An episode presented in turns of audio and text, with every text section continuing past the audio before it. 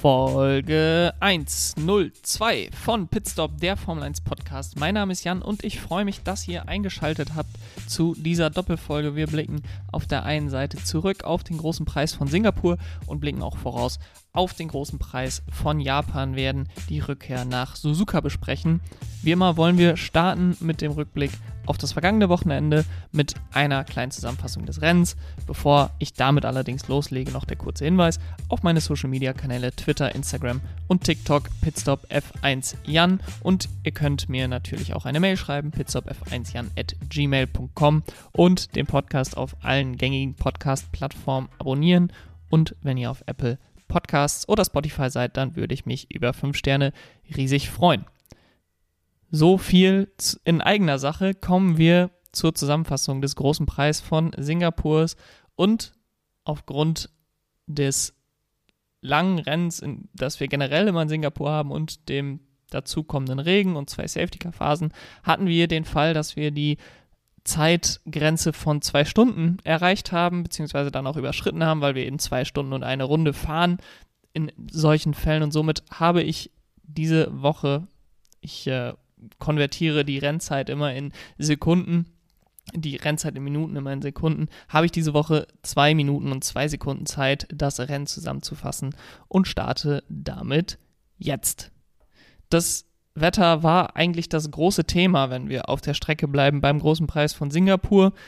Es regnete am Samstag stark, ähm, insbesondere morgens, und die Strecke trocknete nur sehr langsam. Ähm, Im Qualifying hatten wir in Q1 und Q2 eine nasse Strecke, die wurde dann in Q3 langsam trocken und Max Verstappen schien lange der zu sein, der auf dieser feucht-nassen Strecke die besten Chancen auf Pole hatte, verbaselte das allerdings, weil er zu wenig Sprit an Bord hatte. Somit war Leclerc auf Pole vor Sergio Perez und dann warteten wir auf das Rennen, denn wir hatten auch am Sonntag starken Regen und mussten das Rennen um eine Stunde und fünf Minuten verschieben als es dann losging, war Sergio Perez der Beste von der Linie weg, konnte von Platz 2 auf den ersten Platz fahren und den Ferrari von Charles Leclerc dann dauerhaft hinter sich halten, auch bei zwei Safety Car Restarts, bei denen er jeweils zu viel Abstand gegenüber dem Safety Car hatte, konnte er Leclerc hinter sich halten. Er bekam eine 5-Sekunden-Strafe plus Verwarnung, konnte den Sieg aber behalten. Leclerc und Sainz auf den weiteren Podiumsplätzen. Verstappen startete nur von 8, hatte dann auch noch einen Horrorstart und war eigentlich die ganze Zeit damit beschäftigt, Plätze gut zu machen. Am Ende gab es nicht die Weltmeisterschaft für ihn, sondern nur Platz 7, nachdem er in der letzten Runde noch Sebastian Vettel überholen konnte. Mercedes hatte einen Sonntag zum Vergessen, Russell musste aus der Boxengasse starten und Lewis Hamilton untersteuerte bei feuchter Strecke in die Bande, fiel von Platz 4 auf Platz 9 zurück im Endklassement. Besser lief es für McLaren, die mit Platz 4 und Platz 5 für Norris und Ricardo das wahrscheinlich beste Teamergebnis hatten in der ganzen Saison. Auch Aston Martin konnte überzeugen, Platz 6 und Platz 8 für Stroll und Vettel. Pierre Gasly holte den letzten Punkt für Alpha Tauri und Mick Schumacher hatte nach einem Kontakt mit George Russell einen Schaden an seinem Auto und blieb am Ende 13. Die größte Story gab es jedoch neben der Strecke, denn sowohl Aston Martin als auch Red Bull scheinen die Cost Cap überschritten zu haben. Eine Entscheidung dahingehend gab es allerdings noch nicht. Kommen wir zum Thema der Woche. Und das Thema der Woche in diesem Rennwochenende in Singapur lautete aus meiner Sicht ganz klar Fehlkalkulation. Und Fehlkalkulation gab es in diesem Sinne nicht nur auf der Strecke, sondern auch neben der Strecke. Ich möchte mich jedoch zunächst auf das Sportliche konzentrieren, dann danach mich auf alles, was neben der Strecke passiert ist, nochmal konzentrieren und dort ein bisschen Licht ins Dunkle bringen, soweit man das kann zu diesem Zeitpunkt. Ähm, aber wie gesagt, konzentrieren wir uns zunächst auf das Sportliche und es gab eigentlich mit dem Regen auch dauerhaft irgendwelche Fehlkalkulationen durch Teams, ähm, die sich schlecht angestellt haben auf der Strecke. Und das ging eigentlich damit los ähm, mit Aston Martin, die in Q2 waren, beide Aston Martin in Q2, das haben wir auch schon länger nicht mehr gesehen. Und von der Pace her hatten sie sogar Chance auf Q3. Und dann wollten sie den anderen Teams einen Schritt voraus sein und bei einer sehr langsam trocknenden Strecke, das muss man dazu sagen, wir hatten keinen Sonnenschein. Äh, wir haben in Singapur immer eine sehr hohe Luftfeuchtigkeit. Das bedeutet, die Luft ist auch nicht bereit, noch mehr Wasser aufzunehmen von der Strecke. Das bedeutet, eine nasse Straße trocknet sehr langsam. Und mit dieser langsam trocknenden Strecke wollten sie dann die ersten sein, die auf die Slicks gehen.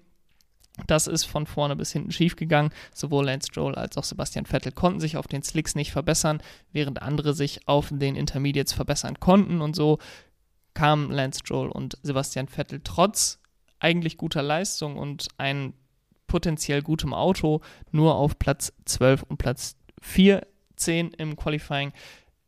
Enttäuschend, insbesondere weil man endlich mal ein gutes Qualifying-Ergebnis von Aston Martin hätte haben können aber sie finden dann doch immer noch einen Weg, das Qualifying zu vergeigen.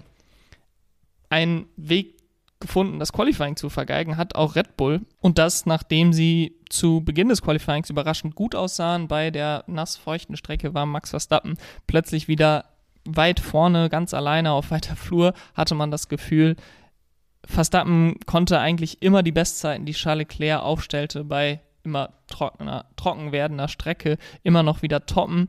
Und in Q3 war er dann auch auf Polkurs. Er hatte einen großen Vorsprung nach zwei Sektoren, brach dann jedoch seine Runde ab, weil er die letzte Runde fahren wollte, die letztmögliche Runde fahren wollte, um eben ein, eine bestmögliche Strecke zu haben, um ein, eine bestmögliche Zeit zu setzen. War dann nach zwei Sektoren auch fast eine Sekunde schneller als die Polzeit von Charles Leclerc. Aber dann in der letzten Kurve brach er die Runde auf einmal ab, bekam einen Funkspruch, er müsste sofort in die Box, bog in die Box ab, fluchte wie ein Rohrspatz am, am Teamradio und es hat sich dann später herausgestellt, okay, Red Bull hatte sich wohl verkalkuliert, wir hatten also auch hier eine Fehlkalkulation, sie hatten ihm nicht genug Sprit mitgegeben, beziehungsweise ihm nicht gesagt, dass er keine weitere Runde mehr fahren könnte mit dem Sprit, den er an Bord hatte wodurch sie befürchteten, eine Qualifika Disqualifikation zu bekommen, ähm, wenn er nicht mit genug Sprit zurück an die Box kommt und eben nicht diesen Test, äh, diesen Fuel-Test abgeben kann nach dem Qualifying von einem Liter. Und so wurde er nicht Erster im Qualifying, sondern nur Achter im Qualifying, was nicht nur das Rennen am Ende spannender machen sollte, sondern eben auch bedeutete, dass die Weltmeisterschaftsentscheidung am Sonntag in Singapur in sehr, sehr weite Ferne gerückt war. Wäre das nicht schlimm genug gewesen, hatte er dann auch noch einen Horrorstart am Sonntag. Er kam gar nicht vom Fleck von seinem achten Platz und hatte dann auch noch eine Berührung mit Kevin Magnussen, hatte sich da etwas verkalkuliert, äh, etwas zu wenig Platz gelassen. Es war für mich eher ein Rennunfall. Anders war es bei Nicolas Latifi und Zhou Guangyu, die in Runde, ich glaube, sechs oder sieben war es, ähm, hatte Nicolas Latifi nach Kurve 3 Zhou Guangyu auf seiner linken Seite, hat allerdings überhaupt nicht in seinen Rückspiegel geschaut, ihn komplett übersehen oder ignoriert und einfach die Tür zugemacht, Zhou Guangyu in die Box, äh, in die Mauer gedrängt, so sollte ich es sagen, und äh, ist so eben aus dem Rennen ausgefallen bitter für ihn und Nicolas Latifi hat dann auch eine Strafe von fünf Grid-Plätzen für das nächste Rennen mitgenommen. Eine, ich denke, sehr, sehr berechtigte Strafe, denn äh, er hätte dort einfach seinen Rückspiegel mal benutzen sollen. Kevin Magnussen, der den Kontakt mit Max Verstappen hatte, hat keine Strafe direkt bekommen, aber er hat bereits zum dritten Mal in dieser Saison die schwarz-orange Flagge gezeigt bekommen, die schwarze Flagge mit einem orangenen Punkt in der Mitte, die liebevollerweise auch immer die Fleischbällchenflagge genannt wird.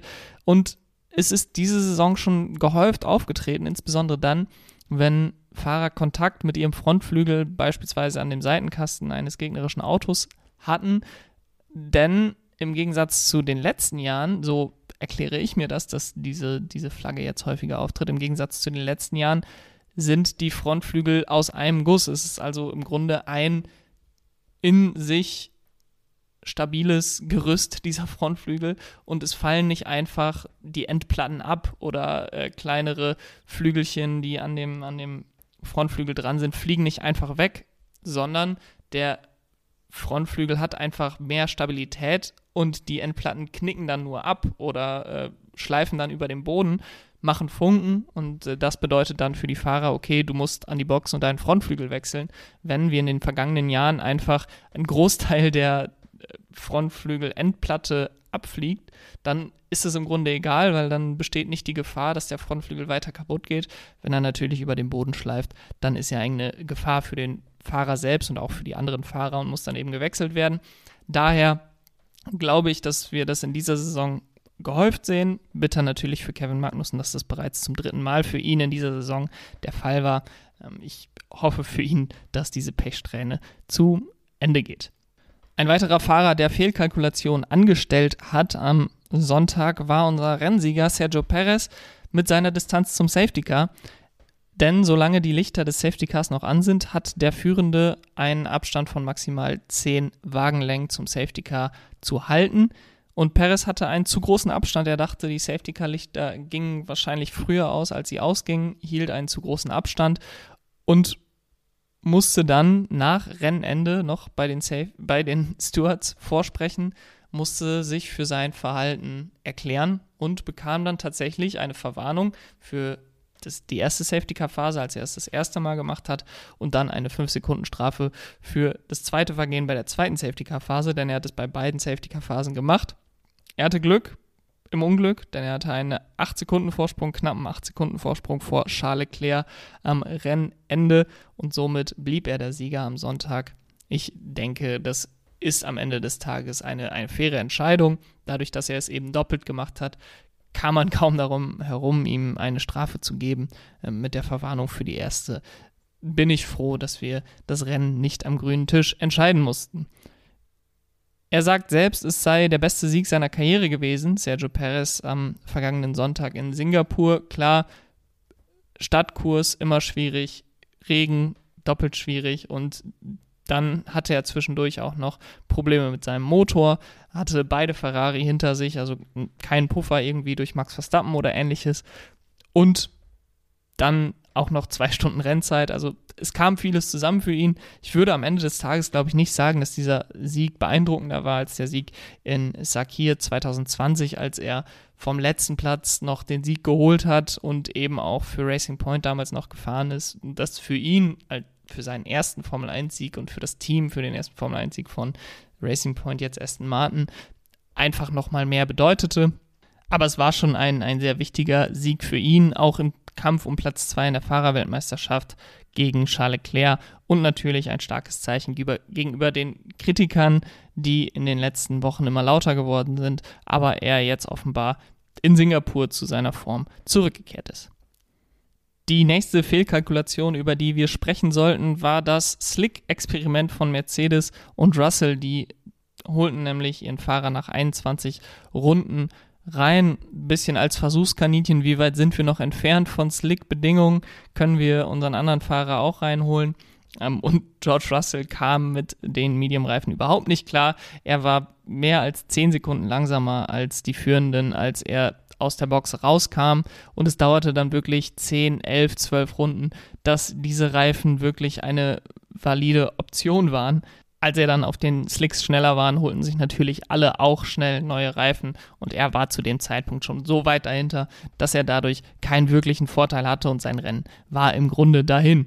Chronologisch die nächste Fehlkalkulation im Rennen war dann der Restart von Max Verstappen gegen Lando Norris, denn nach dem zweiten Safety Car Restart versuchte Max Verstappen einen Platz gut zu machen, von Platz 5 auf Platz 4 vorzukommen, aber er hatte einen heftigen Verbremser in der Anfahrt auf Kurve 7 und das bedeutete nicht nur, dass er Platz 4 verlor, sondern er musste geradeaus fahren in die Escape-Straße und fiel dann erst auf Platz 9 zurück, musste dann an die Box, war dann letzter. Er konnte sich noch auf Platz 7 vorkämpfen, aber seine Chancen auf die vorzeitige Titelentscheidung waren natürlich dahin. Selbst wenn er noch gewonnen hätte, was sehr, sehr unwahrscheinlich war, hätte er natürlich auch nicht den Titel gewonnen äh, mit Perez und Leclerc, beide mit guten Ergebnissen. Aber es war insgesamt ein gebrauchter Sonntag für unseren WM-Führenden. Und wenn wir über Fehler und Fehlkalkulationen auf der Strecke sprechen, dann müssen wir auch nochmal zu George Russell kommen, denn der versuchte zu Ende des Rennens Plätze gut zu machen und eventuell noch einen Punkt mitzunehmen aus Singapur. Und am Ende der Startzielgeraden wollte er Mick Schumacher überholen, versuchte ihn so ein bisschen an den rechten Streckenrand rauszudrängen. Dieser hatte andere Ideen, fuhr einfach auf seiner Linie weiter geradeaus und George Russell fuhr einfach in den Haas-Piloten rein. Beide hatten Schaden am Auto, beide mussten an die Box kommen, für beide war die Punkte-Chance dahin ich verstehe nicht ganz, warum man George Russell dafür nicht zumindest eine Verwarnung ausgesprochen hat oder äh, Strafpunkte für seine Superlizenz. Er hat keine Strafe bekommen. Er schließt sich mir nicht ganz, denn aus meiner Sicht war er schon klar an diesem Unfall schuld und Mick Schumacher wurde dadurch ja auch stark in Mitleidenschaft gezogen. Bitter für Schumacher und etwas unverständlich, was George Russell dort vorhatte. Und kommen wir zur sportlich letzten Fehlkalkulation und die kommt Lewis Hamilton zugute. Wir hatten in den letzten Runden einen wirklich spannenden Kampf zwischen Sebastian Vettel, Lewis Hamilton und Max Verstappen. Insgesamt zwölf Weltmeisterschaften zwischen den drei Fahrern und sie kämpften bis zur vorletzten Runde um Platz sieben. Ähm, Sebastian Vettel war der Führende von den dreien. Dann versuchte Lewis Hamilton in Kurve 8 hinein in der vorletzten Runde das Überholmanöver musste dadurch auf der noch etwas feuchteren Spur bremsen und das brachte sein Auto überhaupt nicht zum Stehen. Er verbremste sich, er musste die Kurve in einem komischen Winkel nehmen und Max Verstappen konnte durchschlüpfen.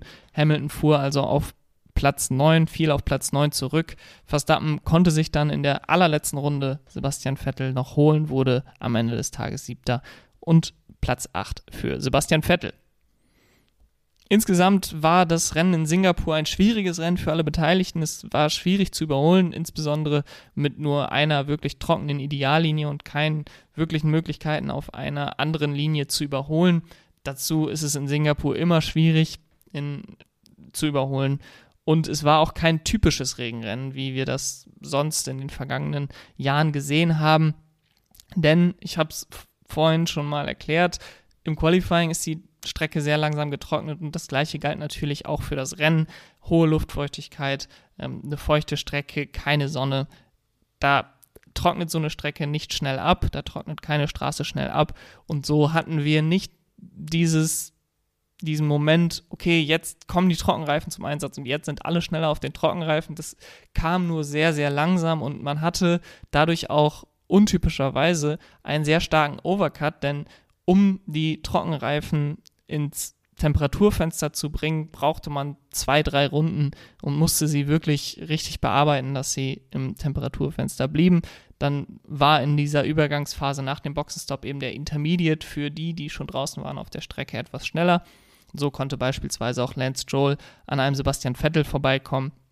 Die großen Profiteure davon waren die beiden McLaren-Piloten, die nämlich einen Overcut dann auch noch in der Safety-Car-Phase, die durch Yuki Tsunoda verursacht wurde, durchführen konnten und somit auf Platz 4 und 6 nach dem Boxenstopp und am Ende 4 und 5 im Gesamtklassement vorfahren konnten.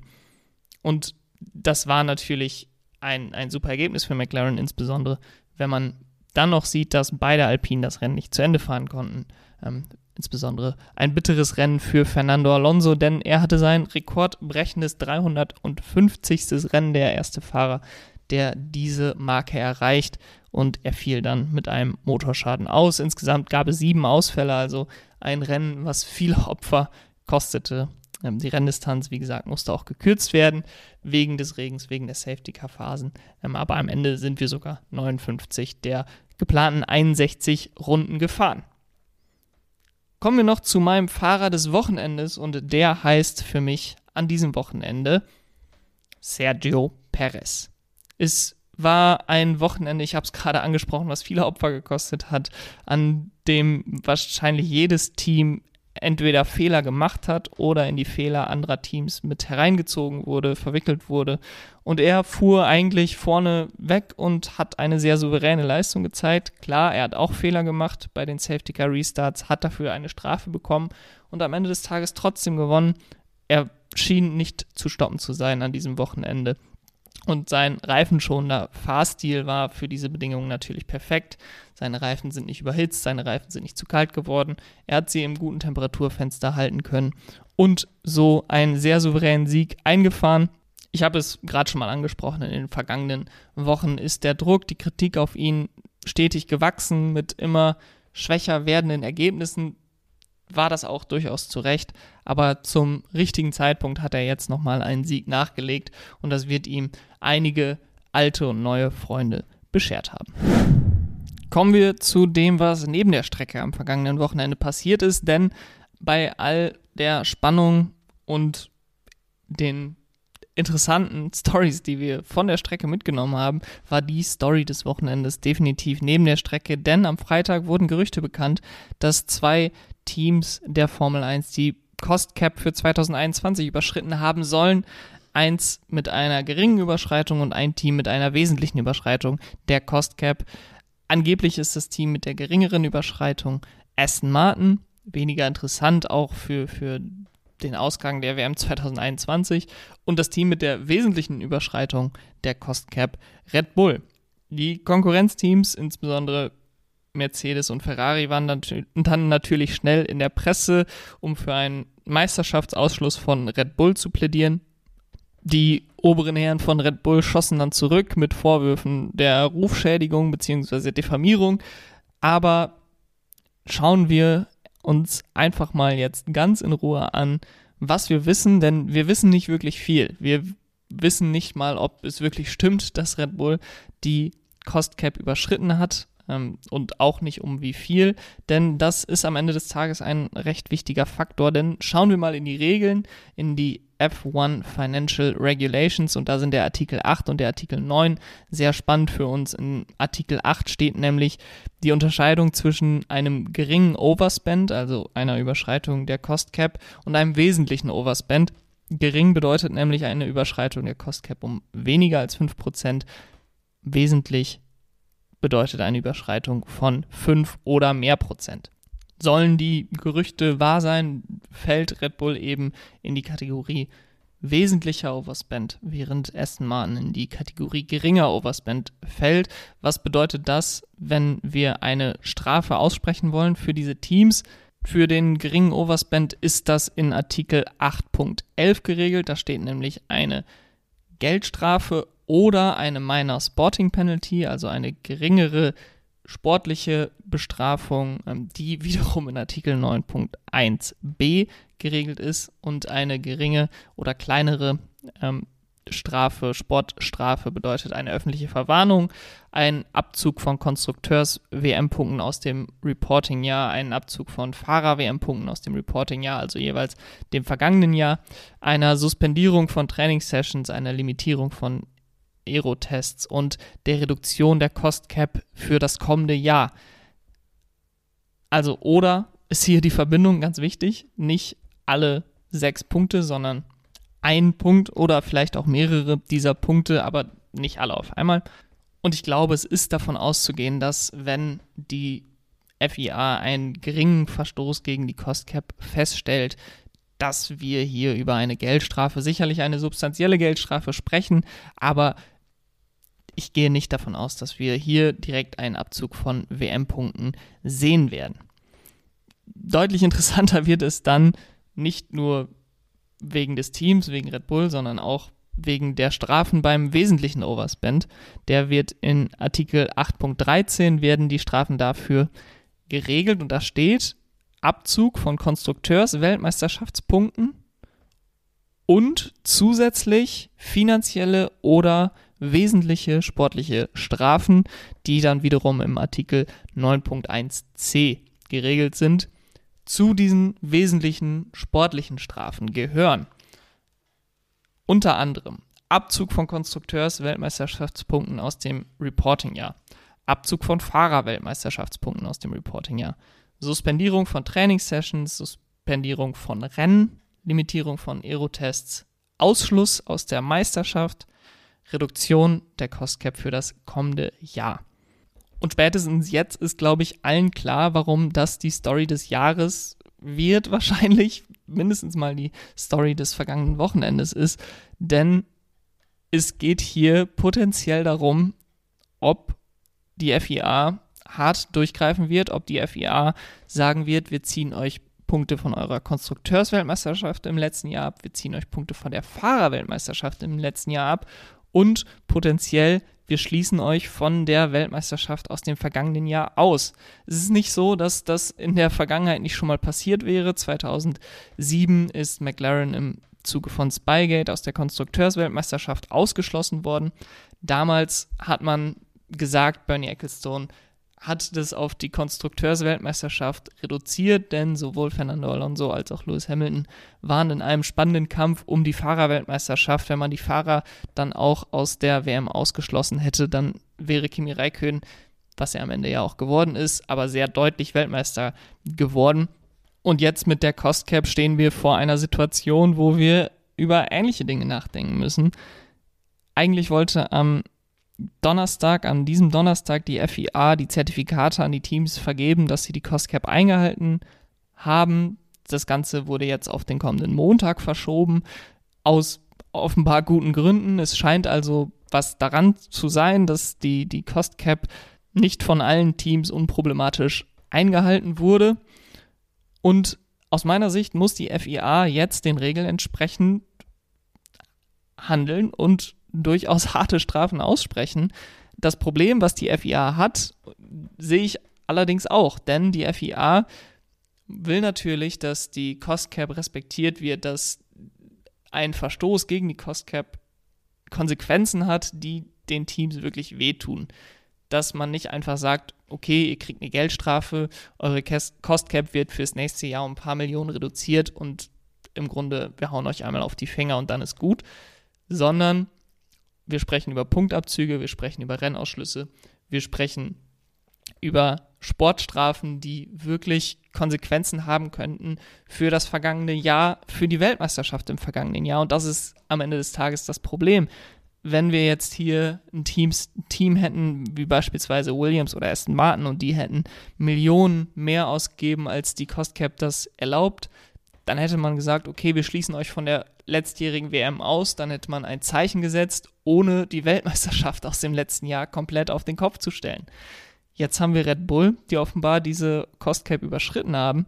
Und wenn man die jetzt aus der Weltmeisterschaft des letzten Jahres ausschließt und eventuell Punktabzüge in der Fahrer-WM ausspricht, dann sieht es natürlich ganz anders aus. Dann ist plötzlich eventuell Lewis Hamilton Fahrer-Weltmeister. Und das bringt das Problem mit, dass wenn wir dann in wenigen Tagen, wahrscheinlich dieses Wochenende, einen Fahrerweltmeister für die Meisterschaft 2022 küren, könnten wir sagen, okay, jetzt müssen wir bis Oktober 2023 warten, bis die Cost Cap Untersuchung durch ist, um wirklich sagen zu können, dass Max Verstappen der rechtmäßige Weltmeister für diese Saison ist. Und das ist sicherlich eine Situation, die die FIA auch nicht haben möchte und äh, auch in den nächsten Jahren nicht wiedererleben muss. Und ich bin ganz ehrlich froh, diese Entscheidung nicht treffen zu müssen. Ich bin ein großer Freund der Cost Cap. Ich glaube, dass die Cost Cap unheimlich wichtig war für die Formel 1, nicht nur wegen der Corona-Pandemie, sondern einfach auch, um alle Teams konkurrenzfähiger zu machen. Und es ist wichtig, dass eine Überschreitung der Cost Cap Konsequenzen hat. Ich sehe aber auch die Probleme, die eine harte Strafe für Red Bull mit sich bringen würde. Und ich bin mir sicher, dass die FIA eine Entscheidung findet, mit der mehrere Parteien unzufrieden sein werden. Ähm, aber ich bin mir auch bewusst, dass es eine verdammt schwierige und verdammt folgenreiche Entscheidung sein wird und man niemanden damit am Ende des Tages, glaube ich, zufriedenstellen kann. Und ich bin wirklich gespannt, was wir da am Montag erwarten können. Kommen wir zu fröhlicheren und einfacheren Themen und zwar zur Vorschau auf den großen Preis von Japan. Suzuka ist zurück, eine der schönsten Strecken aus meiner Sicht im Formel 1 Kalender. Die Strecke hat eine Länge von 5,807 Kilometern mit 18 Kurven, 10 nach rechts, 8 nach links. Wir haben weder rechts noch links rum die Strecke, sondern wir haben eine 8-Form. Ähm, mit einer DRS-Zone auf der Start-Zielgeraden. Letzter Sieger Valtteri Bottas, Rekordsieger Michael Schumacher, der insgesamt sechsmal hier gewinnen konnte und auch die meisten Pole Positions hat mit insgesamt acht. In den letzten Jahren war es nicht Michael Schumacher, sondern Mercedes, die dominiert haben. Seit 2014 hat Mercedes hier immer gewonnen, also die letzten sechs Rennen bis 2019. Und es ist eine recht schnelle Strecke, eine sehr motorenlastige Strecke, die Mercedes eben auch immer zugute kam, mit langen Geraden und schnellen Kurven. Am ehesten wahrscheinlich mit Silverstone vergleichbar von den Strecken, die wir in diesem Jahr bisher gefahren sind. Da wir eine Doppelfolge haben und ich jetzt nicht durch jedes Team gehen möchte und das zeitlich etwas kürzer halten möchte, kommen jetzt wieder fünf Dinge, auf die ich beim großen Preis von Japan achten werde. Und ich starte mit Punkt 1, denn Sebastian Vettel holte die letzte Pole hier zwar, aber seit 2004 ist Ferrari inzwischen ohne Sieg in Suzuka. Kann Charles Leclerc oder kann Carlos Sainz diesen Fluch brechen? Es ist glaube ich, nicht unbedingt die beste Strecke für Ferrari. Ich sehe grundsätzlich durch die Topspeed und ähm, die schnell, die Fähigkeiten in den schnellen Kurven des Red Bulls, Red Bull als Favoriten auf dieser Strecke. Aber Reifenmanagement wird ein sehr, sehr wichtiger Schlüssel sein. Wir haben es auf unterschiedlichen Strecken unterschiedlich gesehen. Ähm, wenn man an Spielberg denkt, dann war dort Ferrari besser im Reifenmanagement. Dann hatten wir allerdings in den vergangenen Wochen und Monaten auch Strecken, wo Red Bull besser aussah mit dem Reifenmanagement. Ich bin sehr gespannt, welches Team dort einen besseren Eindruck machen wird und werde darauf schauen, ob Ferrari ihren persönlichen Suzuka-Fluch brechen können. Auf einer etwas höheren Ebene werde ich als zweiten Punkt darauf schauen, ob die Autos in Suzuka gut folgen können, denn Suzuka ist in der Regel eine Strecke, auf der die Autos in den vergangenen Jahren mit, den alten, mit dem alten Reglement recht schlecht folgen konnten. Wir haben die schnellen S's zu Beginn im ersten Sektor, ähm, dann haben wir die 130A ähm, im letzten Sektor.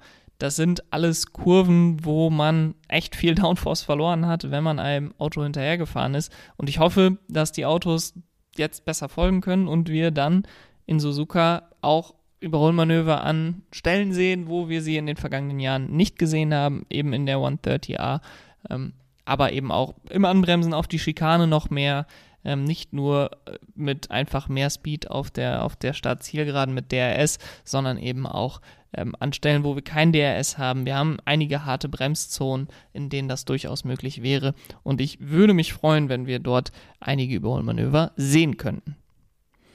Der dritte Punkt, auf den ich schauen werde, sind die Mittelfeldduelle, denn wir sind in vielen Punkten näher zusammengerückt im Mittelfeld und äh, insbesondere im Kampf um Platz 4 ist McLaren wieder vor Alpine. Die Franzosen mit einigen schlechten Rennen jetzt hintereinander, nachdem sie in Spa ja sehr gut aussahen, äh, waren sie jetzt dreimal hintereinander, glaube ich, mit weniger Punkten als McLaren dabei am Ende des Wochenendes. Ich sehe sie allerdings in Suzuka wieder stärker aufgrund den der Topspeeds, die sie in Spa gezeigt haben, auch in Silverstone, war Fernando Alonso mit Platz 5 ja relativ weit vorne. Und daher glaube ich, dass Alpine zur richtigen Zeit jetzt in Suzuka im Kampf um Platz 4 in der Konstrukteursweltmeisterschaft wieder zurückschlagen kann. Aber da werde ich an diesem Wochenende auch definitiv ein Auge drauf werfen. Der Kampf um Platz 4 und generell alle Mittelfeldduelle, denn wir haben gesehen, Alpha Tauri und Aston Martin haben gepunktet in Singapur und das bringt dann direkt recht viel Bewegung rein. Punkt 4 ist ein Fahrer, auf den ich ein besonderes Auge werfen werde und das ist an diesem Wochenende Mick Schumacher, denn wir nähern uns dem Ende der Saison und immer weniger Fahrer haben eigentlich noch Fragezeichen hinter dem, was sie im nächsten Jahr tun werden, aber einer dieser Fahrer ist Mick Schumacher. Ich sehe ehrlich gesagt weiterhin gute Chancen, dass er bei Haas bleibt, Andernfalls scheint es auch die Möglichkeit zu geben, zu Williams zu gehen, insbesondere dann, wenn Nick de Vries bei Alpha Tauri unterkommt. Beste Werbung kann Mick Schumacher natürlich selbst machen, indem er gute Leistungen auf der Strecke bringt. Er ist in dieser Saison 13 zu 4 hinten, wenn es um die Qualifying-Duelle geht. Allerdings im Rennen ist er dann 9 zu 4 vorne, auch wenn er im Durchschnitt eine leicht langsamere Rennpace als Kevin Magnussen hat. Also im Großen und Ganzen liegt er also leicht hinter Kevin Magnussen im teaminternen Duell, auch was die Punkte angeht.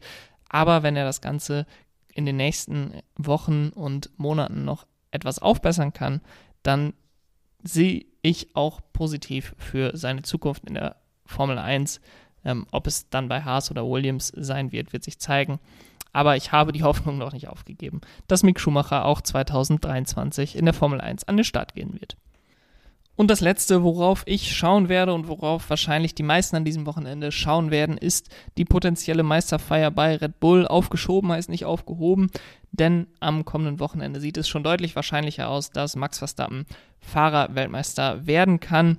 Es könnte zum 14. Mal die Entscheidung der Fahrerweltmeisterschaft in Suzuka fallen. Das ist Rekord aller Strecken. Es war ja auch lange Zeit ähm, in den 80ern und 90ern noch später im Kalender, als es jetzt ist, äh, immer eins der letzten Rennen. Wir haben einige Rennen hinten dran gehängt mit Osten, mit Abu Dhabi, die jetzt alle danach noch kommen. Ähm, Verstappen muss acht Punkte mehr holen als Charles Leclerc und sechs Punkte mehr als Sergio Perez, um nicht mehr überholt werden zu können. Wenn er einen Sieg holt und wenn er die schnellste Runde holt, dann sieht das Ganze schon sehr positiv aus. Ähm, und wenn Charles Leclerc dann nicht Zweiter wird, dann ist die Weltmeisterschaft ihm eigentlich sicher. Auch die Konstrukteurs-WM könnte entschieden werden. Und da ich Red Bull vorne sehe, sehe ich das auch als wahrscheinlich an, dass diese WM am kommenden Wochenende entschieden ist. Und um den Deckel drauf zu machen, kommen wir jetzt noch zu meinen Tipps auf fantasygp.com.